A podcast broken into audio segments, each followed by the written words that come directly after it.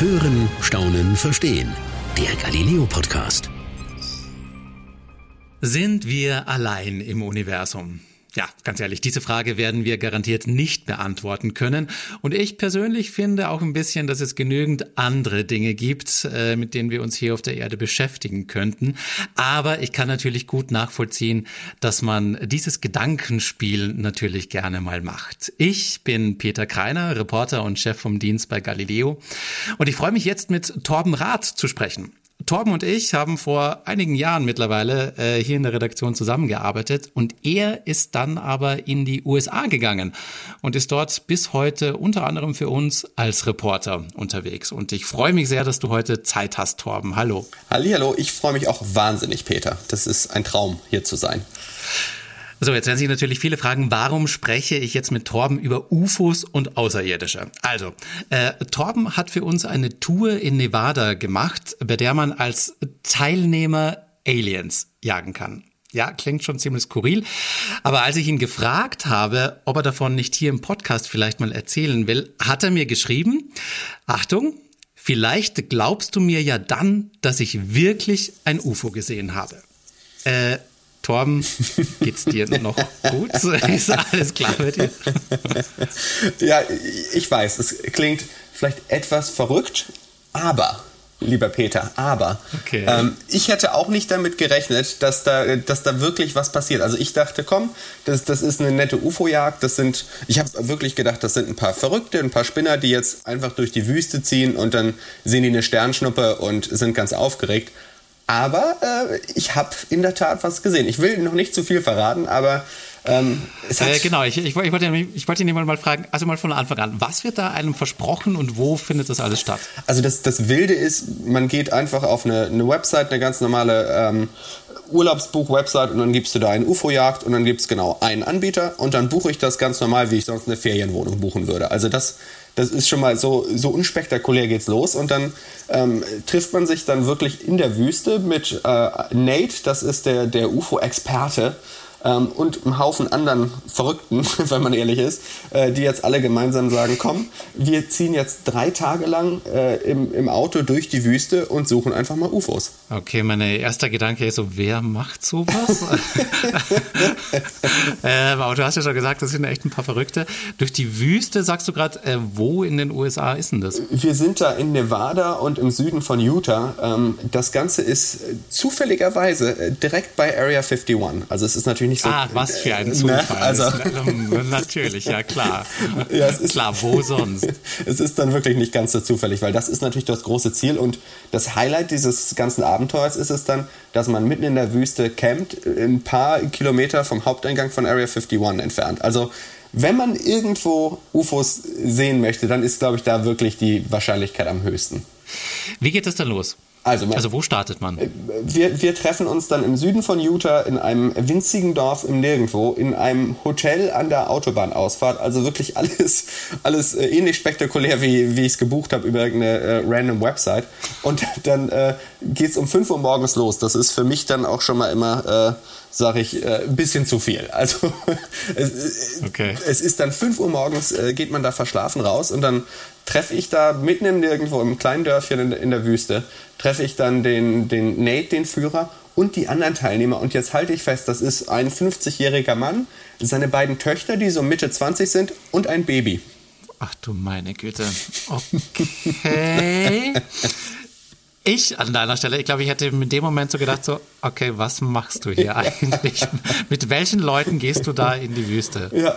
Aber sag mal, der 50-Jährige, ist das Nate oder ist, ist das jetzt ein anderer äh, Typ gewesen? Das, oder waren das wirklich die Teilnehmer? Das waren die Teilnehmer, genau. Also Nate, der ist äh, so Ende 30, ist das so ein, so ein Typ, der, der sieht, der hat dann auch so verspiegelte Sonnenbrille, ein cooles Haarband und, und sieht aus wie ein UFO-Jäger. Und dann die anderen sind, das, die anderen sind eine Familie. Also der 50-jährige Typ ist der Vater, Heini heißt er, und dann hat er seine beiden Töchter, McKenna und Alex dabei, die halt 20 sind. Das ist ein kleiner Familienausflug. Heini. Das ist nicht dein Ernst. Das, das, ist mein Ernst. Mit, mit Heini und seinen Töchtern und seiner, äh, seiner, seiner Enkelin war ich dann in der Wüste unterwegs. Warum fragst du, Peter? Ist doch alles normal. Äh, klar, was sonst? Also man geht mit Heini mal Aliens jagen, klar. Äh, alles klar. Aber äh, also, also die haben das ganz regulär gebucht. Die haben das ganz regulär gebucht, genau. Und ich habe dann auch gefragt, ähm, warum bringst du denn ein Baby mit hier hin? Und sie meinte einfach nur, mhm. warum nicht? Hatte ich jetzt auch keine Antwort. Also, da, ja, wenn die Mutter sagt, warum nicht, dann ist das so. Aber was haben die sich davon erwartet? Also das, das, das ist eine ganz spannende Geschichte. Also Heini ist ein, ein riesiger UFO-Fan, also schon sein Leben lang. Und das war so ein bisschen mhm. das, wo ich auch ganz neugierig war. Was, was hat ihn denn jetzt hier so fasziniert? Und ähm, er ist immer wieder in der Wüste unterwegs. Er hat jetzt noch nie bei, bei so einer Tour teilgenommen, aber er ist selber immer unterwegs. Er ist auf Festivals und hat halt seinen beiden Töchtern sein Leben lang von UFOs erzählt. Und die haben halt damit gar nichts zu tun gehabt. Das heißt, für sie war das jetzt hier ein großer Moment. Er hat gefragt, hey, wollt ihr beide nicht mal mitkommen? Und die waren so, ja. Also das war für die beiden ein großer Moment, einfach mal mit ihrem Vater ähm, ein Abenteuer zusammen zu erleben und zu verstehen, warum er denn so an UFOs glaubt. Also es war wirklich ganz, ganz, ganz spannend und ganz schön zu sehen, dass die beiden eigentlich so aufgestellt waren wie ich, weil ich habe auch gesagt, UFOs naja, komm. Also habe ich, mhm. glaube ich nicht dran. Also es mag außerirdisches Leben geben, aber die werden hier sicher nicht äh, an der Erde vorbeifliegen. Und so haben die beiden das auch gesehen und die waren dann wirklich da für, für ihren Vater. Und ähm, der war halt Feuer und Flamme und der hat gesagt, er ist jetzt hier, um ein UFO zu sehen. Und wie alt waren die Kinder? Die waren Mitte 20, also die, ja. Ah, okay. Genau, also die. Okay, also eigentlich auch schon in einem Alter, wo man sagen würde, ich weiß nicht, ob ein Papa halt UFOs und Aliens jagen gehen will, dann bleibe ich vielleicht mal zu Hause. Aber ist ja eigentlich auch ganz nett, wenn, ja. wenn, wenn die Töchter da mit, mit, mit Papa noch UFOs jagen gehen.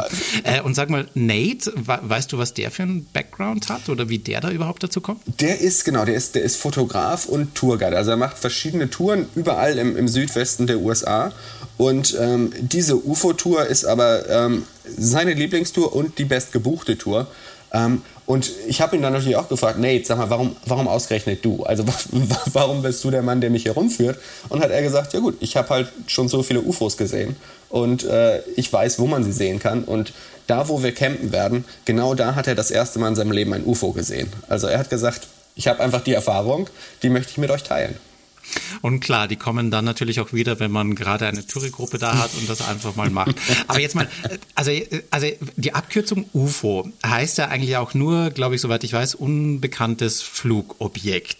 Das heißt ja noch nicht zwingend, dass das Außerirdische sind. Das kann ja auch einfach irgendwas sein in diesem Luftraum, ähm, was, was jetzt auch was Menschliches ist.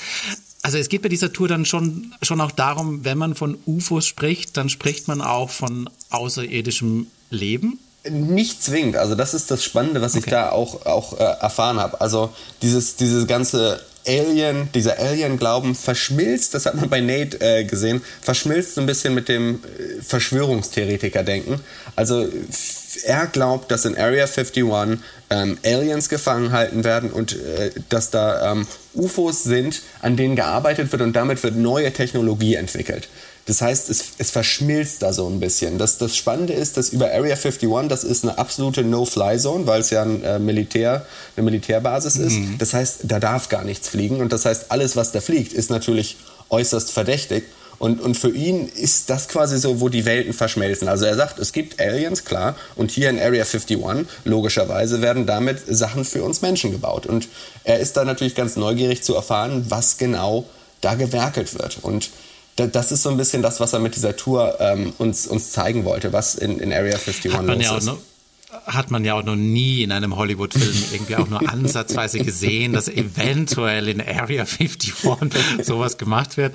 Aber erzähl mal, wie ging es denn weiter? Also es ist 5 Uhr morgens, du hast ähm, Heini und seine Familie und ja. getroffen. Entschuldigung, ich muss immer noch lachen dabei. Ähm, Okay. Ihr steht da mitten irgendwo, sagen wir mal, in the middle of nowhere. Ja. Und wie geht's dann weiter? Wie ging's weiter? Dann habe ich mich natürlich äh, erstmal gefragt, was, was wollt ihr denn alle hier? Und dann haben sie mir genau das erzählt. Also, dass die Töchter wegen ihrem Vater hier sind und Heini will UFOs sehen. Und dann hat Nate auch schon gesagt, ja gut, das ist ja kein Problem. Deswegen machen wir die Tour. Komm, wir fahren mal los. Und dann haben wir uns in die zwei Autos verteilt und sind losgefahren. Und ich dachte, also also meine Sorge am Anfang war ja, dass das hier einfach eine Verkaufsmasche von ihm ist, weil ähm, jetzt mhm. halt dich äh, fest, Peter, und halt vor allem dein, dein äh, Checkbook fest, deine, deine Kreditkarten. Ähm, für eine Drei-Tage-Tour habe ich 2500 Dollar bezahlt. What? So. Ist nicht dein Ernst? ja. Wow. Aber äh, okay. Frühstück war inklusive. Vielleicht macht es das ein bisschen Na, wow. besser. Na, mindestens. Na, mindestens was. Also, ich vermute mal auch noch, noch, noch ohne Flug dahin, sondern das sind wirklich nur die drei Tage, das, oder? Genau, sind die drei Tage mit, mit okay. Übernachtung, mit, mit Zelten in der Wüste. Ähm, also das ist halt ein Preisschild und das, das war auch wirklich meine Sorge ähm, dass er einfach sagt, das ist eine UFO-Tour und kann dann diesen Preis aufrufen und dann fahren wir da nur rum. Und so mhm. ging es ehrlich gesagt auch los. Also wir sind dann da lang gefahren mhm. und das war schön. Dann haben wir an irgendwie verfallenen Häusern gehalten und so eine alte Westernstadt, die ganz verlassen war. Und das war alles schön und nett. Aber ich hatte halt die ganze Zeit im Hinterkopf 2500 Dollar, 2500 Dollar. Klar. Ähm, und mit UFOs hatte das, also hatte die erste Hälfte des ersten Tages wirklich gar nichts zu tun. Also ich habe dann natürlich mich mit Nate so ein bisschen unterhalten und er hat auch erzählt, was er alles gesehen hat, aber ich zahle ja nicht so viel Geld dafür, dass mir einer im Auto erzählt, was er mal gesehen hat. Also ja, klar, klar. Das heißt, die, die erste Hälfte war wirklich eine, eine Enttäuschung fast. Also wir sind dann auch zum schönen Nationalpark oder State Park gefahren, der wirklich wunder wunderschön aussah. Aber auch da natürlich keine Aliens, keine UFOs. Ähm, ja, dann bin ich ein bisschen ungemütlich, äh, nicht un, also äh, bin, hatte ich es ein bisschen eilig, habe gesagt, so Nate, jetzt wollen wir auch mal ein bisschen Aliens und UFOs sehen, oder? Also, mal Butter bei den Fischen. So. genau, also ich, äh, ich, muss ja jetzt dann keinen tanzenden Alien sehen, aber wenigstens irgendwas, was, was jetzt mehr als so eine, eine Butterfahrt ist. Also, äh, und, ja, aber wahrscheinlich, um ehrlich zu sein, es waren ja drei Tage. Das wäre ja jetzt auch natürlich, ähm, wenn du das gleich äh, am ersten Tag am Vormittag bekommen hättest, hättest du wahrscheinlich gesagt, so, ja, alles klar, habe ich gesehen und jetzt die zwei Tage will ich mein Geld zurück. Äh, aus Nate-Sicht kann ich das schon ja. verstehen dass er dir das nicht gleich gezeigt hat. Das stimmt natürlich. Und dann hat er auch äh, geliefert. Also dann sind wir der, der erste wirklich aufregende Stopp. Ähm, dann sind wir den Berg hochgegangen und das, das ist von, von den Native Americans ist das eine heilige Stätte. Und da sind wir lang gegangen. Er hat groß angekündigt, hier, jetzt gibt es gleich Beweise und ich dachte natürlich, na klar, mhm. Nate. Ne? Also musste ich ja jetzt auch sagen, nachdem ich hier mein Geld schon zurück will. Ja. Äh, äh, aber dann sind wir da angekommen, dann war es so eine Höhle und dann waren da Höhlenmalereien und da sagt, die, sagt nicht nur Nate, sondern da sagen auch Experten, dass da UFOs von Ureinwohnern von vor 2000 Jahren wurden halt UFOs gezeichnet und Aliens. Und dann habe ich mir das angeguckt und es ist jetzt nicht dieses UFO, wie man das kennt, so dieses Kreisrunde, aber es war wirklich eine Art Rakete, die da gezeichnet war und dann waren da so Wesen mit Antennen und die auch so geleuchtet haben, die da drum rumgezeichnet waren. Dann waren da auch andere die waren halt, die sahen aus wie Strichmännchen, okay, das sind Menschen. Und ich, also was, was ist denn dann diese Rakete und diese Männchen, die da rauskommen? Also da, das konnte ich mir nicht erklären. Aber, also ich kenne die Zeichnungen jetzt ja nicht, aber ist das dann, sage ich jetzt mal, nur Interpretation? Weil ich meine, vieles kann ausschauen wie eine Rakete. Das kann ja auch, äh, weiß ich nicht, nur ein hoher Stamm sein oder so. klar, klar. Genau, also das ist, das, das, das ist jetzt, äh, man muss da schon mit viel Wohlwollen rangehen. Also es ist wirklich, du, du kannst so dir die Raketenform vorstellen und dann haben wir da unter Feuer und Rauch. Ich glaube, hätte ich das jetzt alleine gesehen, hätte ich nicht gesagt, das ist eine Rakete. Aber dann hat Nate die Geschichte mhm. dazu erzählt, nämlich die Ureinwohner in, in dieser Gegend, für, die glauben jetzt nicht, nicht an Gott und, und Jesus oder an, an, an Buddha mhm. oder, oder wen auch immer, sondern die glauben, dass, dass ihre Götter, ihre Vorfahren waren Sternenmenschen. Das sind Wesen von einem anderen Planeten, die mit einer Rakete auf die Erde gekommen sind und äh, uns Menschen und ihrem Stamm beigebracht haben, wie man, wie man spricht. Die haben denen die Sprache gelehrt, die, die haben gezeigt, die, die Umgangsformen haben sie ihnen beigebracht und die Rituale. Also da ist es wirklich deren Glauben, deren Religion ist, ist nicht, dass es äh, irgendein allmächtiges Wesen ist, sondern es ist wirklich, es sind Sternmenschen, die von einem anderen Planeten kommen und auch heute noch immer wieder zu, zu Besuch vorbeikommen. Also es ist, klar, es ist eine Interpretation, aber es ist für, für die Ureinwohner da, ist das äh, ein Fakt einfach, dass logischerweise ihre Götter sind Sternmenschen, also Aliens, die immer wieder zu Besuch kommen. Jetzt ist man da natürlich schon so ein bisschen kritisch, sage ich ganz ehrlich. Also ich meine, Okay, Native Americans, ja, die gibt's noch heute, oder? Also das ist genau. ja, also die, die bestätigen das auch heute noch, dass genau. das wirklich so deren, der, deren Glauben ist. Also okay, da ist das ja noch da. Okay, ja, okay, okay. Wir, wir sind jetzt natürlich. Ich, ich sag mal nichts. Wir sind in dem gefährlichen Feld, wo es Religion ist. Da kann natürlich jeder, jeder ja, klar, glauben, was er möchte, oder? Und dann, ich habe mir natürlich ja, auch gedacht, Sternmenschen. Aber andererseits, äh, all, jede Religion verlangt ja irgendwie, dass man an etwas Höheres glaubt. Also es ist ja dann im... Ja, im, und äh, um ehrlich zu sein, es ist auch ja gar nicht so abwegig. Ich meine, auf der anderen Seite, es gibt ja auch im, im Christentum, wenn ich an Engel denke, ist ja so, sage ich mal, so ein bisschen ähnlich, wo man sagt, da kommen Wesen von, vom Himmel oder von wo auch immer herab und, und geben den Menschen etwas.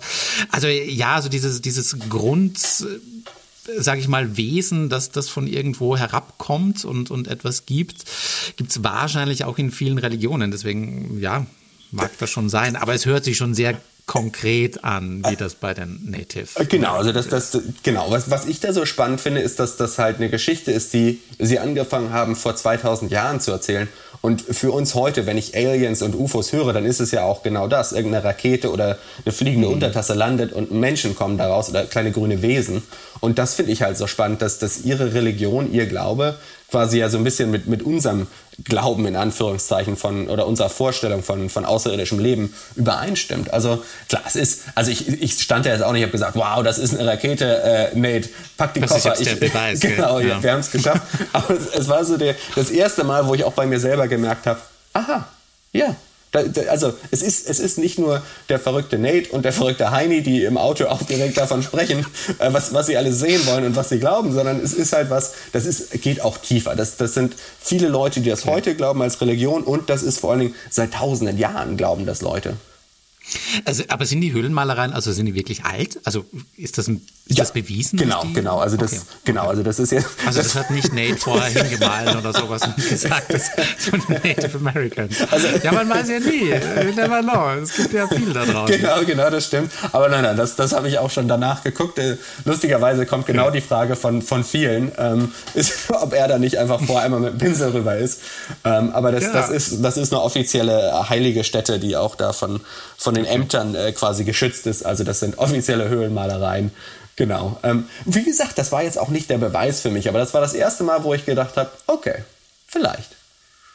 Wo man dann so ein bisschen beginnt, äh, ich verstehe schon, ab, ab dem Moment beginnt schon schon langsam so diese, diese, dieses Samenkorn Richtig. im Kopf zu wachsen. Ja. Es könnte sein. Okay, ich bin gespannt, wie es weitergeht. Peter, du wolltest es ja jetzt auch gleich abwehren, aber du hast ja auch gemerkt, das ist man, also, ja, ja, man kann es nicht, man kann nicht einfach sagen, ja, das ist ja Quatsch. Also ich meine dann, nee. das, das.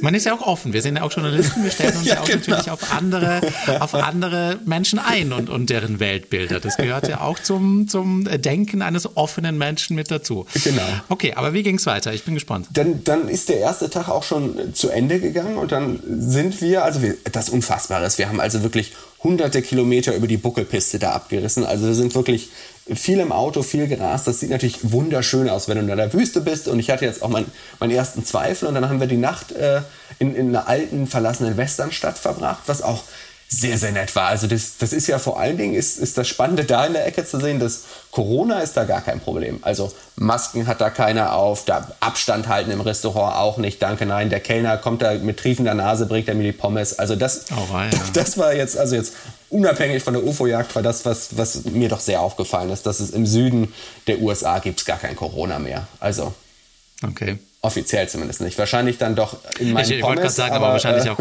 nicht mehr in den Köpfen der, der, Leute und der Kellner leider. Ja. Ich verstehe, ich verstehe. Und dann haben wir aber den, den Abend genutzt. Dann bin ich mit Heini mal losgegangen, nachdem wir uns auch einen Tag kennengelernt haben und habe mit dem gesprochen und gesagt, so Heini, was ist denn jetzt eigentlich los mit dir?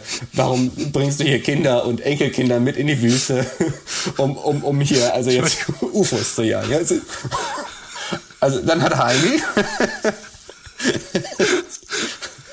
Ja. Das ist, Peter, das ist natürlich jetzt nicht gut, dass der Name dir so zusetzt. Entschuldigung, ja, es tut mir leid. Ich versuche es ganz ernst zu nehmen. Ja, ja. Ähm, äh, Konzentration. Also ja, es ist auch übrigens Heini Heinrichsen. Ähm, nur falls, falls dir diese Information noch gefehlt hat. Das macht es gerade nicht besser. Oh mein Gott. Ja, oh. Ich, möchte, ich frage mich gerade, wie er seine Töchter genannt hat, nachdem er von seinen Eltern schon so genannt wurde. Ich weiß nicht, ob ich es wissen will. Jetzt, jetzt, jetzt kommt später. Wir müssen uns gar nicht schlecht fühlen, dass wir jetzt hier doch vielleicht mal kurz geschmunzelt haben, als wir den Namen gehört haben. Er hat sich selber umbenannt in Heini. Er hieß vorher, Wirklich? was weiß ich, Peter, Torben, Rolf, wie auch immer. Aber er hat gesagt, was mein Name wirklich, was, was ich in mir fühle, ist Heidi. Also deswegen müssen wir uns nicht schlecht fühlen. okay. Also, wenn er hat gesagt, Okay, Heidi okay. Heinrichsen, das, das bin ich, dann haben wir, das, das ist halt so. Ein, ein echter Heini halt. Richtig, ein echter Heini. Und dann habe ich mir den echten Heini genommen und habe gesagt, komm, wir gehen mal hier durch diese verlassene ähm, Westernstadt spazieren, im, im Dunkeln am Abend. Und habe jetzt mal gesagt, so, warum hast du jetzt hier deine Familie mitgebracht? Was, was ist denn, was, ist- was ist mit dir verkehrt? Also wenn wir mal ehrlich sind, war, war Ja. das so ein bisschen meine Frage. Und dann hat er mir erzählt, wie er, der ist jetzt 50, also wie er vor, vor 40 Jahren, als er als er zehn Jahre alt war, war er mit seinen beiden Eltern unterwegs. Die sind irgendwie von einer Familienfeier nach Hause gefahren im Auto. Und plötzlich war der Nachthimmel hell. Und dann sind sie ausgestiegen und dann ist da über Häusern ist halt irgendein riesiges Licht geschwebt. Und da habe ich natürlich gesagt, komm Heini, ne? Also das, die Geschichte haben wir jetzt irgendwie schon alle schon mal gehört oder im Internet gelesen. Und dann hat er aber gesagt, das waren jetzt nicht nur die drei, die das gesehen haben, sondern diese ganze, die ganze Stadt hat das wohl gesehen. Und alle haben die, die Polizei angerufen und haben gesagt, was ist dieses riesige grelle Licht, das hier schwebt? Und die Polizei hat dann gesagt, wir haben hier, ähm, ja, wir haben die Anrufe gehört, machen Sie sich keine Sorgen, das, das passt schon irgendwie alles. Also irgendwas Irgendwas war da tatsächlich los. Also ähm, er hat dann, und das, das fand ich ganz spannend, wie er das erzählt hat. Also dann sind sie ausgestiegen aus dem Auto und haben halt dieses grelle Licht mitten in der Nacht gesehen und sein Vater, der war der Ingenieur, ganz äh, klar im Kopf und der hat dann die Polizei angerufen und danach hat gesagt, wir haben hier ein UFO gesehen, die haben gesagt, machen Sie sich keine Sorgen. Hat er gesagt, okay, da mache ich mir keine Sorgen. Und seine Mutter ähm, ist dann wohl richtig, äh, regelrecht, ich weiß jetzt nicht besessen, aber doch, äh, das war ihr sehr, sehr wichtig. Und sie ist dann losgegangen und hat ähm, alle UFO-Artikel gesammelt und ist dann so ein bisschen quasi, hat die, die, die Nachforschung gestartet. Und diese Erfahrung von vor 40 Jahren ist, ist so in, in Heinis äh, Kopf hängen geblieben, dass, dass er bis heute nach Beweisen sucht. Okay. Also das, das fand ich einfach beeindruckend, wie ihn diese eine Erfahrung, die, wo, wo, wo ich jetzt auch gerne sagen würde, er glaubt, er hat da was gesehen, aber es, es klingt ja doch schon so, als, als wäre da irgendwas gewesen. Und das hat ihn so beeindruckt. Zumindest, zumindest hat es ihn tief beeindruckt oder zumindest hat es ihn tatsächlich anscheinend tief bewegt. Ich mu- muss tatsächlich gerade irgendwie so dran denken, es gibt ja, in, sag ich mal, in diesen ganzen Alien-Filmen und, und Hollywood-Blockbustern, wenn es darum geht, gibt es immer irgendwo Menschen, die, um ehrlich zu sein, genau solche Typen sind. Also so meistens so Nebencharaktere, die dann irgendwie auftauchen, so, so leicht besessen mit vielen Zeitungsausschnitten und so weiter. Und das war immer so ein bisschen, wo man sich denkt, so, ja, klar, das sind so, das gehört jetzt irgendwie so zum Film dazu, da muss ja irgendwie einer so mit dabei sein. Aber es scheint sie wirklich zu geben. Ja, also ge genau so sah das auch aus. Also Nate und Heini wären das, das perfekte Paar für jeden Hollywood-Film gewesen. Nate als so der Abenteurer, der sein Leben den UFOs verschrieben hat und Heini dann als der Mann, der auch komplett, dessen ganzes Leben, ganze Leben davon ja beeinflusst wird. Ich meine, wie du gesagt hast, warum sind denn seine 20 plus äh, Jahre alten Kinder jetzt mit Papa in der Wüste Ja, unterwegs? Genau deswegen, weil er halt von nichts anderem spricht wahrscheinlich. Also sondern nur von dieser Erfahrung. Und das Verrückte ist, das war seine einzige Erfahrung vor 40 Jahren. Das war das einzige Mal, wo er ein UFO gesehen hat. Und das hat ihn 40 Jahre lang beschäftigt, ihn das immer wieder rauszugehen und immer wieder zu suchen. Aber hast du ihn mal gefragt, also ich meine, wenn das so eine ganze Stadt sowas sieht, dann, dann bleibt sowas ja auch nicht unbemerkt. Ich meine, da muss es ja irgendwie, weiß ich nicht, Zeitungsartikel oder, also warum ist das nicht irgendwie größer geworden und warum wissen, weiß davon sonst niemand was? Das ist ja immer so ein bisschen das, wo ich mir denke, so, okay, wenn du sowas gesehen hast, hm, ja, okay, aber ich meine, wenn eine ganze Stadt oder sowas sieht, das bleibt doch nicht, äh, Das, das, also davon hört man doch irgendwann mal was. Das ist das Spannende, Peter. Es gibt mehrere solcher Fälle. Also ich weiß, ich äh, dränge mich jetzt selber quasi so ein bisschen in die Nate und Heini-Ecke, aber es gibt mehrere solche Fälle, wenn man irgendwie mal äh, im Internet einfach nur ein bisschen, bisschen sucht. Also es gibt immer wieder ganze Städte, die sowas gesehen haben. Das Problem, das ich damit ha habe, ist halt, warum war das alles in den 50ern bis 70ern?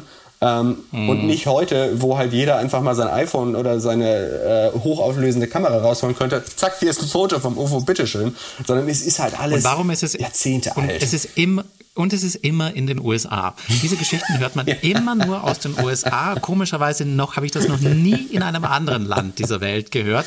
Ja, äh, ja sei mal so dahingestellt. Ich hoffe ja. ja. aber ah, sag mal äh, zu, zu Heini, hast, hast du das Gefühl? Also ich meine, du hast dich ja mit ihm unterhalten. Also jetzt ganz böse gefragt, hast du das Gefühl, der ist klar im Kopf? Also der ist ein klar denkender Mensch? Ja, das ist, das ist das unfassbar. Ich, also der ist ein super sympathischer, super netter Mensch, mit dem man sich auch über alles andere unterhalten kann. Also ich habe es wirklich genossen, mit dem auch einfach nach dem Dreh abends äh, am Feuer zu sitzen und äh, sich über Gott und die Welt zu unterhalten.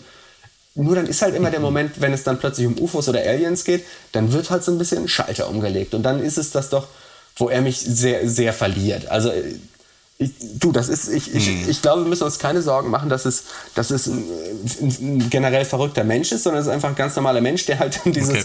sehr verrückte Hobby hat. Also ich weiß nicht, ich glaube, es gibt ja bei uns einen im Freundeskreis so den, den einen Freund, wo man sagt, ah, der ist super nett, nur der ist halt verrückt, weil er jeden Tag ins Fitnessstudio geht oder wie auch immer. Also weil er irgendwas so extrem betreibt und so ist es halt bei ihm scheinbar mit, mit der UFO-Jagd. Also ja, ganz, ganz netter Mensch, leider glaubt an UFOs. Das heißt ein gutes Recht. Wie ging es so. denn dann weiter? Also dann, quasi, das war der erste Tag, dann Tag zwei. Genau, Tag zwei ging, ging erstmal damit los, dass wir äh, ein weiteres Mitglied der Reisegruppe getroffen haben, Ron. Und, und das ist wirklich was. Also Peter, jetzt stellst dir vor, es kommt dann so ein, er hatte eine Autopanne logischerweise, weil dann kommt ein abgewrackter ähm, Campingwagen kommt da an, also so ein Wohnmobil, also wirklich abgewrackt bis zum geht nicht mehr. Dann geht in dieser staubigen Wüste geht die Tür auf und dann steigt er da aus, ein, ein Mann 75 Jahre alt, ein, ein, ein weißer Bart, mehr Ohrenhaare als Zähne. Und also setzt sich dann seinen Cowboy-Hut auf und hat ungelogen, also hat, hat einen Pistolengürtel um, wo die, die Kugeln draußen auf dem äh, Gürtel angesteckt sind, wie man das im Westernfilm kennt. Und an seiner linken Seite hängt halt so, eine, so ein fetter Colt. Also weißt du, so richtig fette Western-Pistole. Und dann steigt er da aus und er ist einfach, I'm Ron. Hey, how you doing? ich, ich, ich, dachte ja echt, wir sind jetzt mit Nate und Heini schon an der oberen Grenze angekommen. Äh, nein, es nein. kam noch Ron. Und ich, okay, äh, also alles klar. Ich, ich muss zugeben, so habe ich mir die ganze Reisegruppe vorgestellt. Also ich wusste, wir sind nachher fünf, fünf Leute oder fünf Teilnehmer und dann dachte ich, das ist fünfmal Ron. Weißt du, fünfmal alte, verrückte mm. Menschen, die mit ihrem alten Wohnmobil da ankommen. Und also und ah, Ron war wirklich das, das Highlight der Tour. Also er ist halt einfach schon so ein Charakter. Und dann hat er, jetzt, jetzt halte ich fest, der war jahrzehntelang Ingenieur für die NASA und für die, für die deutsche, äh, nicht die deutsche, sondern für die amerikanische Regierung. Und soweit ich das äh, online nachvollziehen konnte, stimmt das sogar. Ähm, also der war wirklich Ingenieur und hat an Raketen und an Flugzeugen gearbeitet. Und deswegen ist der da so, äh, so von besessen. Also er hat erzählt, vor, vor 30 Jahren ähm, war er und ein paar andere UFO-Forscher, nennen die sich dann, waren sie auch äh, um Area 51 da quasi an der Außengrenze und haben versucht, irgendwas zu sehen und zu entdecken. Also der hat das quasi schon, schon auch sein Leben lang hauptberuflich betrieben und ist halt jetzt nach wie vor so ein bisschen von dem Glauben besessen, dass irgendwas da draußen ist. Also ganz ehrlich, Torben, wenn ich nicht wüsste, dass es auch einen Film dazu gibt und dass wir das wirklich wahrscheinlich im Bild haben und dass du das bist, der mir das erzählst, wäre das jetzt der Punkt, wo ich so langsam sagen würde, so, ja, genau, alles klar. Also es, es, es ist wirklich abwegig. Also dann stell dir vor, wir an Tag zwei am Morgen, da stehen Nate mit seiner verspiegelten Sonnenbrille, seinem coolen Haarband, ich immer noch müde, weil ich ja einmal um fünf Uhr morgens aufstehen musste. Das ist das, was mich beschäftigt. Stehe ich damit und dann steht da die Familie mit dem Baby, das Baby auch nicht einmal geschrien, sondern einfach ganz normales äh, Mitglied der Reisegruppe und dann steht da Ron mit der Hand am Revolver. Also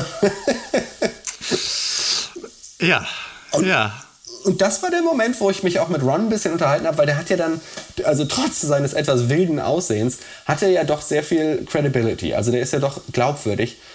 Einfach, weil er halt ein Ingenieur war. Der, also er hat jetzt nicht in Area 51 gearbeitet oder so, sondern hat halt an, an Raketen gearbeitet. Also ich, ich glaube Kriegsraketen, also jetzt nicht Weltallraketen.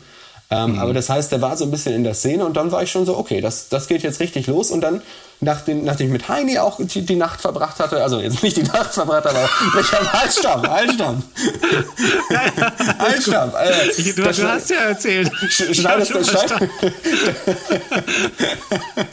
Kommt jetzt auch noch Ron dazu. Alles klar. Das, das, das, das, schneidest du einfach raus, Peter, ne? oder piepst das dann, ne? Genau. Natürlich, also, natürlich, natürlich, ganz klar. Genau, also ich hatte mich am Abend unterhalten mit Heini. Und, ähm, aber das war dann der Moment, an, am, am Morgen von, von Tag 2, da war ich wirklich so, okay, Heini glaubt das, Ron glaubt das, Nate glaubt das sowieso. Ich war so, jetzt will ich es auch glauben. Auf geht die Jagd. Und saß wirklich dann im Auto. Dann hat Nate auch noch UFO-Musik angemacht. Und ich war wirklich so, aufgeregt und dann sagt er so, erster Stopp heute ist das ähm, Alien Research Center. Direkt in der Nähe von mhm. Area 51. Dann sage ich natürlich, wunderbar. Also jetzt geht's los. Und dann halten wir da an und dann ist das ein Souvenirladen. ich habe sowas fast schon befürchtet, sage ich dir ganz ehrlich. Ich, ich habe schon mal, wir hatten ja auch schon mal irgendwo einen anderen Film, glaube ich, über Area 51 und da hat man das auch so ein bisschen gesehen. Das, das glaube ich, ich glaube, es war zu sehen. Deswegen kann ich es mir, ja. Du hättest mich vermute, bitte vorwarnen sollen, Peter. Also da hätte ein, ein, eine kleine Textnachricht, Torben, sei nicht zu aufgeregt heute. Also weil ich war wirklich, ich war ready. Also mit, mit, mit der ganzen Reisegruppe. Ja, und dann, dann stehe ich da plötzlich und dann gibt es da Alien Honig, Alien Tequila, Alien Ach, Beef Jerky, oh, Alien Spielkarten, Gott. Alien Schottgläser. Also alles, also stell dir irgendwas vor und die haben einfach Alien draufgeschrieben und den Preis verdoppelt. und dann dachte ich schon wieder, das ist ja genau wie diese Tour. Also dann war ich gleich wieder so, also vom, vom Höhepunkt der, der Jagdlust war ich dann wieder, bin ich am Boden angekommen, habe gesagt, ganz ehrlich, das macht Nate auch mit mir. Der sagt hier, oh, das ist keine, keine nette Tour, sondern das ist eine UFO-Tour. Zack, 2500 Dollar. Und genauso habe ich auch gefühlt. Da habe ich natürlich das äh, super teure Beef Jerky gekauft und es hat auch gut geschmeckt, aber ich war, ich war grimmig. Verstehe. Aber zumindest nicht mehr hungrig. genau.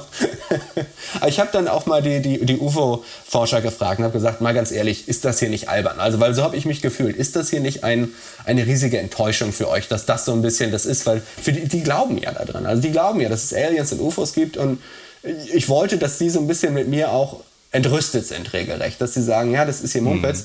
Und dann hat Ron allerdings, hat natürlich dann erstmal Kautabak ausgespuckt und seinen Cowboy-Hut in den Nacken geschoben, aber hat dann gesagt, das, das ist alles Aufmerksamkeit, das hier ist super.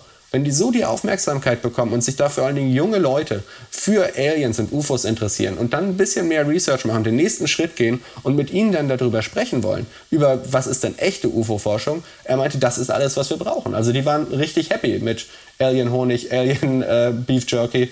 All das äh, ja, ist Werbung. Ja, ja. Es ist, ja, und das ist natürlich auch so ein bisschen klar. Also ich meine, diese ganzen Souvenirshops, ich meine, das hast du ja überall, egal wo du hinkommst, wo, wo es Touristen gibt, gibt es Souvenirshops. Und äh, ganz ehrlich, ich habe mir auch immer so, ich stelle mir ja auch immer ganz oft so die Frage, so, na ja, es ist natürlich ist das alles ein bisschen nur Verkaufe und Mumpitz und das hat eigentlich auch alles keinen materiellen Wert.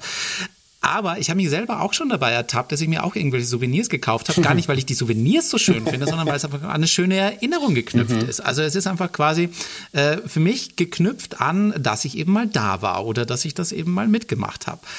Also vielleicht ist es hin und wieder auch gar nicht so dieser, dieser wirkliche Wert, der wirklich in diesen Dingen steckt, sondern auch dieser, dieser immaterielle Wert, dieser emotionale Wert. Allerdings da dann Research Center draufzuschreiben, finde ich dann ein bisschen frech, um ehrlich zu sein. Mich haben sie so gelockt. Also ich hätte es ahnen müssen, wahrscheinlich, da ist ein riesiger Metall-Alien steht da vorm Haupteingang. Also ich hätte es ahnen können, aber wie gesagt, ich war, ich war so im Jagd, Jagdfieber, Peter. Es tut mir ja leid. Ja. ja. Ja, also das. Aber sag mal, Ron, ähm, warum hat der da eigentlich? Also ich werde noch nicht so ganz schlau aus dem. Was waren denn seine Beweggründe, da überhaupt mitzumachen? Äh, gute Frage und äh, das, deswegen habe ich auch genau das, äh, habe ich dann auch den, den Nate erstmal gefragt und dann auch den Ron später. Und das, das Spannende ist, dass er halt seit 30 Jahren nicht mehr da war. Also er hat vor 30 Jahren, hat er wirklich da die Jahre lang, ist er mit seinen Freunden immer raus und dann ähm, war das jetzt hier quasi die Gelegenheit nach, nach Covid. Ähm, das war auch die erste Tour nach, mhm. nach, nach jetzt einem jahrelang, ähm, mhm. nach einer jahrelangen Pause. Hat dann wahrscheinlich Ron auch gesagt, jetzt will er mal wieder raus und das ist jetzt, ich will nicht sagen die letzte Gelegenheit für ihn, aber es ist auf jeden Fall eine, eine Gelegenheit, endlich da mal wieder rauszukommen. Und dann hat er deswegen mhm. die, die Tour gebucht. Also das, das war ganz spannend. Verstehe. Für ihn war das eigentlich, also er brauchte keine Beweise, so wie, wie, wie anderen sie sehen wollten. Für ihn war das eher so ein netter Trip down Memory Lane und dann sieht er vielleicht ein UFO. Hat er ja eh schon ein paar Mal gesehen. Also für ihn war das. Alles klar. Genau. Das war aber auch sehr, sehr schön. Verstehe. Also für, er hat dann halt immer, wie man das dann mit älteren Herrschaften kennt, immer wieder erzählt, wie das hier früher aussah und was da alles anders war. Aber hm. Man kann ihm ja nicht böse sein, weil dann steht er da. Also, erstens kann man ihm nicht böse sein, weil er immer eine Hand am Colt hat, aber auch weil er einfach sehr, sehr netter Mann ist. Also, es war einfach sehr interessant, sich das anzuhören. Aber ich also bin klar. natürlich auf Nummer sicher gegangen, habe sehr viel gelächelt und genickt. Ja. Macht man bei einem Mann, der da mit Colt steht. Also ich, ja, kann ich verstehen. Und ich war auch der Einzige, der das irgendwie außergewöhnlich fand. Also für alle anderen, die da im Südwesten der USA wohnen, ja, das ist halt ein Mann mit Pistole. So wie hier irgendwie, ich weiß nicht, ein Mann mit Turnschuhen Handschuhen. Also das ist halt einfach sein Kleidungsstil, ist halt, dass er eine tödliche Waffe dabei hat. Aber das, das ist halt Amerika, ja. Wie ging es weiter? Ja, das dann, Research Center. Genau, also dann habe ich dann äh, die ganze Tüte Beef Jerky ganz frustriert im Auto gegessen und dann ging es aber auch, auch, auch wieder, äh, wieder besser. Dann, dann sind wir äh, weitergefahren und haben dann ähm, an der Tankstelle gehalten. Und dann dachte ich, okay, das ist ja auch alles, also habe mir dabei nichts gedacht. Und dann hat Nate aber gesagt, hier arbeitet eine Freundin von mir und die hatte da irgendwie so einen, so einen Giftshop, wo sie Heilsteine und so verkauft hat. Und dann habe ich mich mal mit ihr unterhalten, meinte, ja, Frage, sprich doch einfach mal mit ihr, ohne mir auch viel zu erzählen. Und dann hat sie angefangen zu erzählen und ähm, sie hat, äh, sie ist, hat davon erzählt, dass sie immer wieder von, von Aliens und UFOs entführt wird. Und hat dann erzählt, wie sie nachts ins Bett mhm. geht und am nächsten Morgen mhm. wacht sie auf und hat jetzt irgendwie ganz komisch geträumt und hat überall so Striemen an ihrer Hand und als wäre sie irgendwie irgendwo festgebunden worden. Und das war für sie jetzt auch gar nicht ängstlich oder sie hat nicht gesagt, oh, das sind jetzt traumatische Erfahrungen, sondern das hat sie wohl ihr Leben lang schon begleitet. Ähm, das war jetzt auch, also wo ich mich mit ihr unterhalten habe und ich habe mit ihr gesprochen und hat gesehen, sie glaubt das. Also das war für sie, ist, ist es so, wie wenn okay. ich dir erzähle, die Sonne scheint draußen, war das für sie so, ich werde von Aliens entführt. Das ist für, für sie ein Fakt. Ich, muss sagen, da bin ich jetzt nicht ganz mitgegangen. Also, weil das war. Ja, das würde jetzt auch, also da, da hätte ich jetzt auch, das wäre jetzt auch so der Punkt, wo ich dann gesagt hätte, so, ja, okay, jetzt ja, ist mal also, hier. Genau. Ja, genau. Also, das ist sowas, wo du vorher jetzt wegen Heini gefragt hast, ob, ob der denn ganz klar und ganz da ist, war ich bei ihr einfach so ein bisschen, hatte ich ein bisschen die Sorge. Also, das, das klang dann hm. doch, also sehr. Ich verstehe. Ja, das, das, also es ist natürlich dann aber, ich habe mich mit ihr unterhalten und sie glaubt das halt. Also das ist natürlich dann irgendwie so das, hm das Inter Interessante, Schrägstrich, äh, Schockierende ist halt, dass sie halt wirklich das steht und das glaubt. Also das ist für sie ein Fakt, ähm, dass, dass Aliens sie entführen. Aber das, da habe ich auch gesagt, dass, also, das kann ich mir so, so schwer vorstellen. Also das, das ist ja. so weit weg von meiner Welt. ja. ja. Deswegen, Wirklich nicht nur von unserer. Genau. Deswegen ja. sind wir dann auch schnell, schnell weiter und äh, sind dann, nachdem wir auch wieder stundenlang äh, durch die Wüste gejagt sind, sind wir dann irgendwann äh, auf dem Extraterrestrial Highway angekommen, dem ET Highway, dem außerirdischen oh Highway. Gott. Und heißt der wirklich ganz offiziell so? Ja, ja, ja, ja, ja, ja. Ich dachte auch, das ist ein äh, netter, äh, netter Spitzname, bis ich das dann mal gegoogelt habe. Nein die ganze, dieser ganze Highway, der wirklich Kilometer lang ist und da die wichtigsten Städte verbindet, oh. heißt außerirdischer Highway. Einfach weil da so viele Leute Sichtungen äh, ge gehabt haben. Also die haben, so viele Leute haben da UFOs oder, oder andere unerklärliche Phänomene wahrgenommen, dass die gesagt haben, das nennen wir jetzt ET Highway. Ja. Ich stelle mir gerade vor, wie man, wie man in Deutschland Autobahnen benennen könnte, wenn man sie mal nach irgendwas benennen könnte, was dort oft passiert. Ich habe jetzt gerade irgendwie so die Brezen-Autobahn nach München im Kopf, aber keine Ahnung, was es noch alles geben könnte. Aber es wäre mal ganz lustig. Ja. Also warum denn mal nicht? Obwohl ich das, ich finde, das okay. passt schon sehr gut. Dass in Deutschland haben wir die A7 und hier haben wir halt genau. halt den außerirdischen Highway. Alles klar.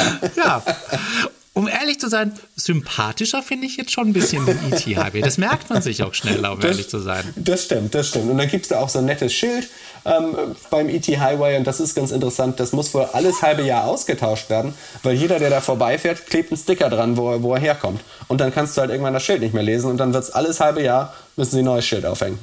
Es ist also ein Touristen-Hotspot, die Ecke. Okay. Okay. Ja. Also verstehe. Jetzt der, der Highway an sich ist halt heißt halt ET Highway und da passiert halt auch nicht viel außer viel fahren. Das heißt, ich war wirklich jetzt sehr grummelig. Also nachdem ich bisher noch nichts wirklich gesehen habe, was mich überzeugt hat an dem Tag, sind wir dann zum Glück bei Area 51 angekommen. Ähm, und das ist ganz spannend. Da fährst du dann über eine Buckelpiste zu diesem hochgeheimen mhm. ähm, Mil Militärstützpunkt. Also es ist ja offiziell ein Militärstützpunkt. Man weiß halt nicht genau, was findet da eigentlich statt. Das ist ja das große Geheimnis. Mhm. Dann sind wir über die Buckelpiste gefahren und dann ist es ganz äh, spannend. Dann fahren da ähm, Autos mit rundum vertönten Scheiben, ähm, fahren dann neben einem her und, und begutachten einen so ein bisschen. Also und da drin sitzen dann ja? äh, ähm, okay. bewaffnete ähm, nicht Soldaten, sondern es ist eine private Sicherheitsfirma, die, die da angestellt ist, um den, den äußeren, ähm, den äußeren Pyramid, äh, die, den äußeren, ähm, na wie heißt das denn? Die, die Außengrenze, genau, die ja, Außengrenze, ja. Den, den äußeren Kreis zu bewachen. Und die fahren dann da lang okay. und äh, sind schwer bewaffnet und müssen dann halt gucken, genau, was, was sind das für Leute. Jetzt sahen wir natürlich äußerst ungefährlich aus, kannst du dir ja vorstellen. mit, dem, mit dem Baby und dem Äh, zahnlosen Opa. Also, Und Heini und Ron und alles klar. und dem verwirrten Deutschen, der Beef Jerky ist. Genau. Also, Alles klar. Ja, aber sag mal, ist, ist das dann so eine Art Bauzaun oder kommt da irgendwie mal so eine, so eine Schranke oder sowas? Oder ist das einfach nur alles Ödland und nix? es, es kommt dann irgendwann die Schranke und das, das ist es auch. Also es ist dann eine Okay. Schranke und dann ist da links und rechts so ein bisschen äh, Stacheldrahtzaun und sehr, sehr viele Schilder, die einem sagen, wenn du jetzt hier einen Schritt weiter machst, äh, dann kommst du erstmal ins Gefängnis und zahlst Militärisches irgendwie- Sperrgebiet. Genau, Okay. genau, zahlst dann 2500 Dollar. Also auch optisch sehr enttäuschend, also weil es ist halt wirklich die Schranke, Staubschild, Dankeschön. Ähm, aber dann kommst du dahin und es, es ist natürlich, glaube ich, einfach die Aufregung. Ich meine, du musst dir vorstellen, ich saß jetzt zwei Tage lang im Auto und habe nichts als Beef Jerky äh, gegessen. Ähm, und es, es hat sich schon aber komisch angefühlt. Also es ist dann, glaube ich, die Aufregung, die da einfach ist. Aber wir waren alle, standen da und waren wirklich so, wow. Das, das ist es jetzt. Und für Ron war das natürlich das große Highlight, weil er 30 Jahre lang ja nicht mehr da war. Also für ihn war das wirklich, also er war da ganz berührt und fand das Ja. sehr, sehr schön. Und genau, also er hat er- erzählt, wie er sich früher mit den Leuten, die da gearbeitet haben, immer auf ein Bier getroffen hat. Und die haben ihm erzählt, woran sie gerade arbeiten. Okay. Also du, das ist dann auch wieder, kann man mir natürlich viel erzählen. Aber war so ganz schön und wir waren eigentlich alle ganz entspannt. Bis Nate dann irgendwie, ich glaube, die, die Area 51 hatte ein bisschen größeren Einfluss auf ihn. Er hat dann angefangen zu schreien. Was? Ja. Lasst Wie? uns hier rein! Zeigt uns die Geheimnisse! Ja. Ja, ja, ja. Mhm. Okay. genau Da steht man aber so, ja, da steht man so ein bisschen daneben und denkt sich so, äh, ich zahle hier Geld, warum machst du das? Ja, und dann äh, sind ja natürlich auch die, die ähm, Herren im, und, und Damen wahrscheinlich auch im bewa äh, bewaffnet im, im Auto mit den vertönten Scheiben in der Nähe, die er dann da irgendwie anschreit und da sind diverse Kameras und, und so aufgestellt. Und dann hat er, also hat auch nicht nur ein, zwei Mal geschrien, sondern der ist da wirklich in so eine Art Trance verfallen. Also das war auch. Du Scheiße. Man hat Ach, das gesehen, ja, wo so ein Schalter in seinem Kopf umgelegt wurde, wo er dann halt wirklich, wir wollen hier zu den Sternmenschen nach oben, ihr habt die Technologie, die hier du, seit ach, Jahren versteckt. Und Meine Herren, da, da, oh Gott, also ich, ich glaube, ich wäre, ich, oh, ich weiß nicht, ich wäre vor liebsten wahrscheinlich vor Scham im Boden versunken. äh, so, oh Gott. Im zweiten, in dem zweiten Gedanken hätte ich Angst bekommen, mit wem bin ich hier eigentlich unterwegs? Also, Also, also ja, es war, wir saßen, also es, wir, wir standen da auch und haben ihn nur angeguckt, weil was, also was machst du denn dann? Ähm, Ja, klar. Er hat sich da wirklich in, in eine Rage und dann habe ich aber auch dann, als er sich ein bisschen beruhigt hat, nach wirklich ungelogen zehn Minuten schreien. Also wirklich immer wieder. Und dann hat er sich umgedreht und dann kam der nächste Gedanke und hat wieder geschrien, mit den Händen vorm Mund auch, stand er da und hat im Endeffekt ja eigentlich einfach ein Stoppschild angeschrien, wenn wir, wenn wir ganz ehrlich sind. Aber also, Oh Gott. so, so stand er da, ja. Und dann, ja. dann habe ich ihn aber am Ende dann auch mal so ein bisschen befragt und das, das war dann ganz, ganz interessant. Also er war wirklich auch da ganz, ganz angefasst davon. Also er hat gesagt, er zahlt ihr Steuergelder und er kommt hier so oft hier hin, das fühlt sich an wie ein zweites Zuhause und trotzdem weiß er gar nichts. Also es war für ihn wirklich so, er hat gesagt, er will wissen, was da drin los ist. Und er hat gesagt, er schreit hier ganz, ganz bewusst, also so, so bewusst, wie man so schreien kann. Aber seine Hoffnung war, dass jemand da drin das hört und dann denkt, ja, wir müssen die Geheimnisse dem amerikanischen Volk preisgeben. Weiß ich jetzt nicht, ob, ich, ob, ich, ob das jetzt so mein, meine logische Schlussfolgerung äh, meine auch nicht. Ich würde jetzt auch sagen, gibt es vielleicht andere Möglichkeiten, anstatt sich einfach nach vorne hinzustellen und mal reinzuschreiben. Ja. Ähm, aber, aber sag mal, dieser Sicherheitsdienst, der da unterwegs war, hat der darauf reagiert irgendwie oder? Gar nicht. Gar also ich, ich glaube, wenn, wenn wir auch, oder wenn Ron nur ein Nasenhaar über die, die Grenze äh, gegangen wäre, dann wären sie, glaube ich, sofort da gewesen. Ähm, Aber ich weiß auch nicht, also ganz ehrlich, dadurch, dass das ja so ein Touristen-Hotspot ist, vielleicht ist das ja nicht mal das Verrückteste, was die da gesehen haben. Also ähm, Ja, wer weiß, ich hatte nämlich auch den Gedanken gehabt, ich kann mir nicht vorstellen, da gibt es wahrscheinlich echt viele ähnliche Charaktere, die da mal auftauchen und wahrscheinlich alles Mögliche irgendwie Ja. machen. Ja, ja, ja. Es war Ja, dann aber schwierig. auch, also so, so, so verrückt das Ganze dann logischerweise auf mich gewirkt hat, war irgendwann der Punkt, wo ich dann, dann doch verstanden habe. Ähm, äh, und dann habe ich auch gefragt, nee, ist, ist das der Grund, warum du hier Touren herbringst? Will, willst du uns das hier zeigen? Willst du die Aufmerksamkeit? Und er hat einfach nur gesagt, ja, Mhm. das ist der Grund. Da war ich dann wenigstens beruhigt, weil ich wusste, okay, er, er macht das nicht nur, um uns abzuzocken, sondern für ihn ist das wirklich eine Mission. Also für, für, er war quasi der, der Aufklärer, der uns an der Hand genommen hat, um uns halt diese Geheimnisse zu zeigen, die wir jetzt überhaupt nicht sehen konnten. Aber Für, also, du bist ein sehr guter Mensch, Torben. Ich hätte mir in dem Moment gedacht, so, weißt du was, ich zahle dir hier fucking, wie viel waren es? Über 2000 Dollar. Ja. Alles nur, damit du mir von deinem Weltbild erzählst. Sorry. Okay, aber, aber äh, ja. Sei ehrlich, Peter, ist das nicht das, was du erwartest, wenn du für eine UFO-Tour zahlst? Also. Natürlich, natürlich. Das ist das allererste, was ich erwarte. Also, oh, weia. Mich hat das aber ehrlich äh, gesagt beruhigt, weil das, also er meint das halt ernst. Okay. Also er war jetzt nicht einer, der uns nur die Wüste gelockt hat, um uns abzuzocken, sondern man, also mhm. ich meine, kein, kein Mensch schreit einfach nur so zum Spaß zehn Minuten sich wirklich die, die Seele aus dem Leib, sondern er glaubt halt einfach so sehr daran. Also ist, ist jetzt nicht meins, aber äh, Ich, ich kann es total nachvollziehen. Ich habe jetzt, um ehrlich zu sein, Tom, die ganze Zeit deinen ersten Satz dieses Podcasts mehr oder weniger im Kopf. Wo, also, ich, ich frage mich jetzt schon wirklich, wann ist dieser Punkt gekommen, wo auch du dahin kamst, um jetzt zu sagen, ich habe da was gesehen. Ich bin wirklich schon sehr, sehr gespannt, wann jetzt dieser Punkt kommt. Ich, ich erzähle das ja nur quasi als Entschuldigung, als, als Alibi für mich, um okay. dir zu sagen, ich war wirklich sehr, sehr lange mit diesen Menschen unterwegs und fand sie alle sehr, sehr nett und habe am Ende doch irgendwie mhm. all ihre Beweggründe verstanden. Also ich, ich äh, quasi mhm. Münchhausen-Syndrom äh, für 2500 Dollar habe ich da äh, gebucht. Also ich ich war wirklich lange mit ihnen unterwegs und dann war das nämlich der nächste Schritt. Dann haben wir gesagt, okay, wir haben genug geschrien, äh, komm, fahren wir mal weiter.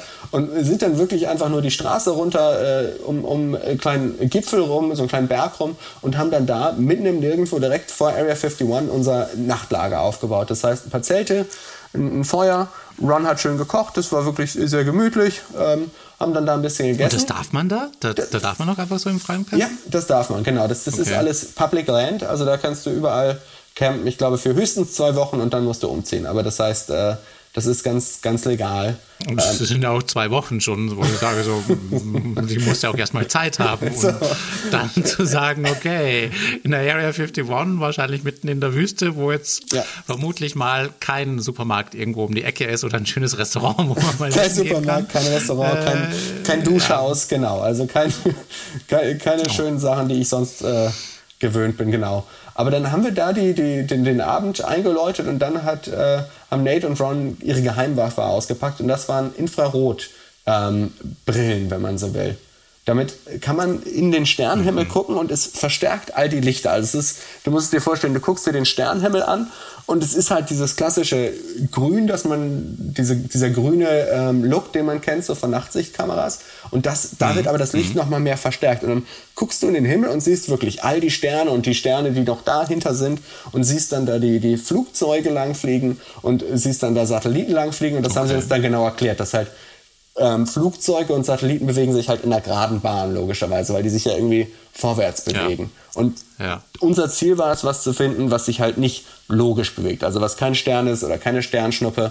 Ähm, und dann haben wir da wirklich äh, einen Großteil der Nacht äh, durch diese Infrarotkameras in den Himmel geguckt und ich dachte auch schon so, okay, jetzt bin ich an dem Punkt angekommen, wo ich sagen muss, es war halt alles irgendwie ein bisschen Quatsch, ne? Ja, es, ähm, ja genau, so klingt es jetzt gerade, wo man dann so sagt, so, ja, okay. Genau, nette War Leute. Jetzt zwei Tage mit krassen Leuten, genau. Ja, aber das, das war es dann auch. Und dann, äh, du, das Ding ist auch, du guckst halt genauso über Area 51, was ja eine, eine Flugsverbotszone ist. Das heißt, da ist ja eh schon mal gar nicht viel los. Also, wenn wir dann in die andere Richtung geguckt haben, hat man wenigstens mal ein Flugzeug gesehen, aber über Area 51 gar nichts.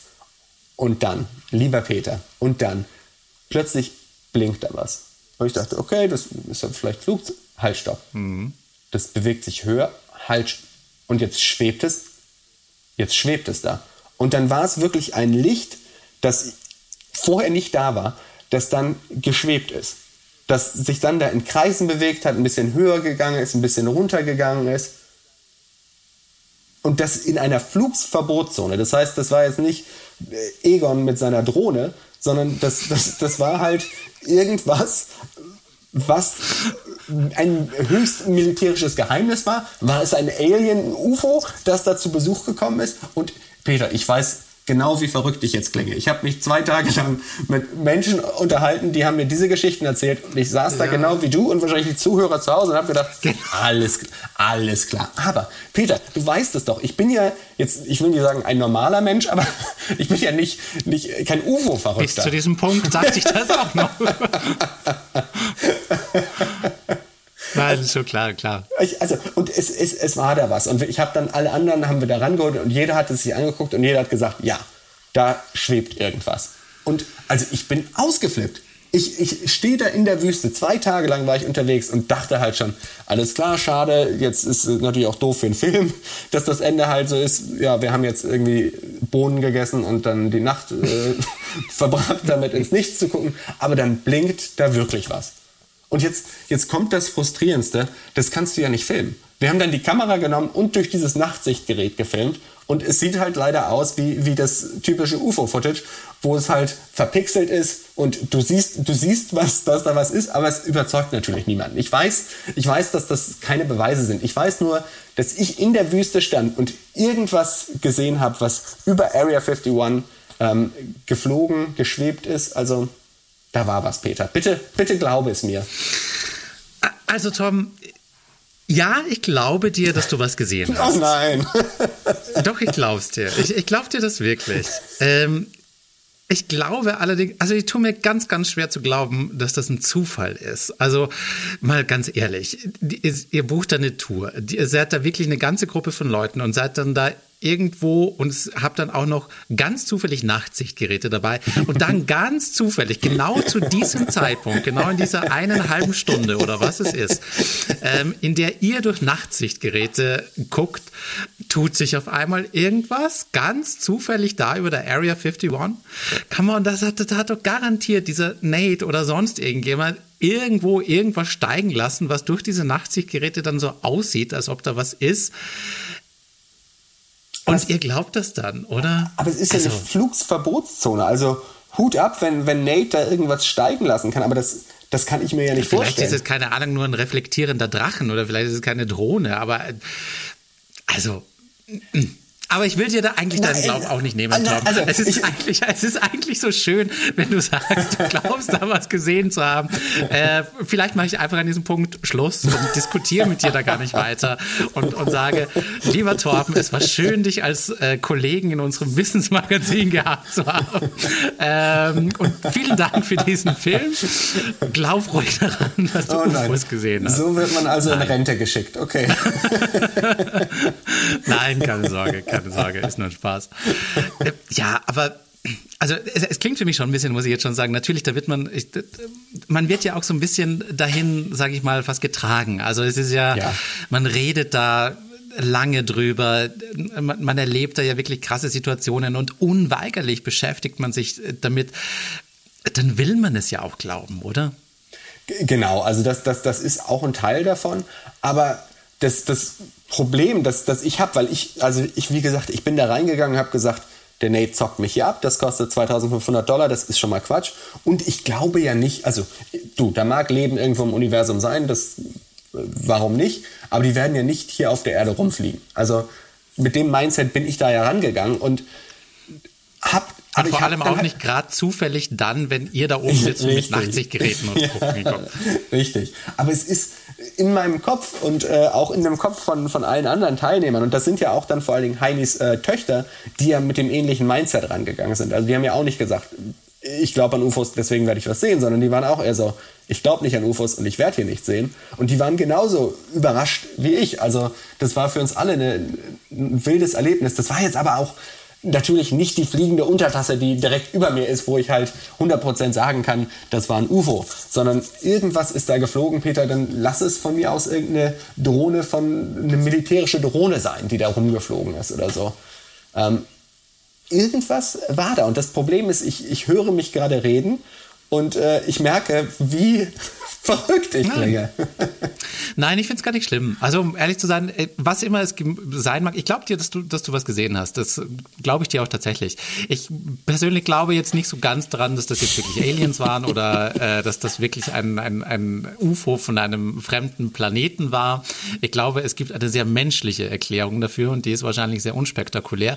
Aber auf, auf der anderen Seite finde ich es eigentlich, also weißt du, die, die Sache mit dem Glauben ist, ist, ist, ist immer so eine Sache, wo ich sage, wenn es den Menschen hilft oder wenn es für sie zumindest eine schöne Erinnerung ist oder irgendwas, was ist denn so schlimm dran? Also es tut ja niemandem weh. Es, ist, es, es verletzt niemanden, wenn jemand an UFOs glaubt, wenn jemand glaubt, weiß ich nicht, ähm, an, an was auch immer da draußen glaubt ähm, und es ihm hilft oder zumindest eine schöne Erinnerung ist, was ist denn so schlimm daran? Und bei dir habe ich jetzt absolut das Gefühl, dass also vielleicht gar nicht dieser eine Moment, aber dieses ganze Erlebnis, diese ganzen drei Tage, die du da gemacht hast, ja doch eine krasse Erinnerung sind, oder? Ich meine schon allein Heini. Sorry, also das, das, den, den vergisst man doch nicht. Nein, den, den, Namen niemals, das stimmt. Nein, das, es war wirklich, also du, du hast völlig recht. Es war ein, ein, ein wundervolles Abenteuer. Also es war vor allen Dingen spannend, sich mit Leuten zu unterhalten, die ja so gar nichts mit meinem Leben zu tun haben. Also dieses, dieser UFO-Glauben oder dieses mit, ich habe keine Zähne, aber ein Colt,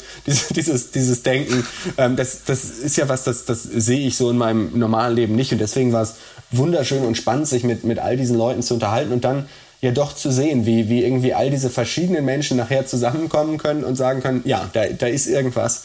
Ähm, und du, genau, wie du sagst, wenn es, wenn es nur Nates Cousin war, der da äh, einen Wetterballon in die Luft hat steigen lassen, ir irgendwas war da und genau, es war auf jeden Fall eine, eine wunderschöne Erinnerung. Und eine wunderschöne Geschichte. Und Torben, ich sage dir vielen Dank, dass du die mit uns geteilt hast. Ich habe dir sehr, sehr gerne zugehört und wie gesagt, I believe.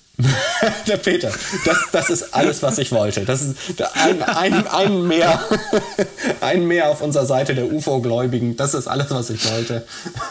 Na, ich glaube dir, sagen wir es mal so, ich glaube dir. Und dabei belasten wir es jetzt auch besser. Sehr gut, Peter. Dann vielen, vielen Dank fürs Zuhören. Und vielen Dank dir. Bis zum nächsten Mal da Bis draußen. Dann. Tschüss. Ciao. Das war's für heute beim Galileo Podcast.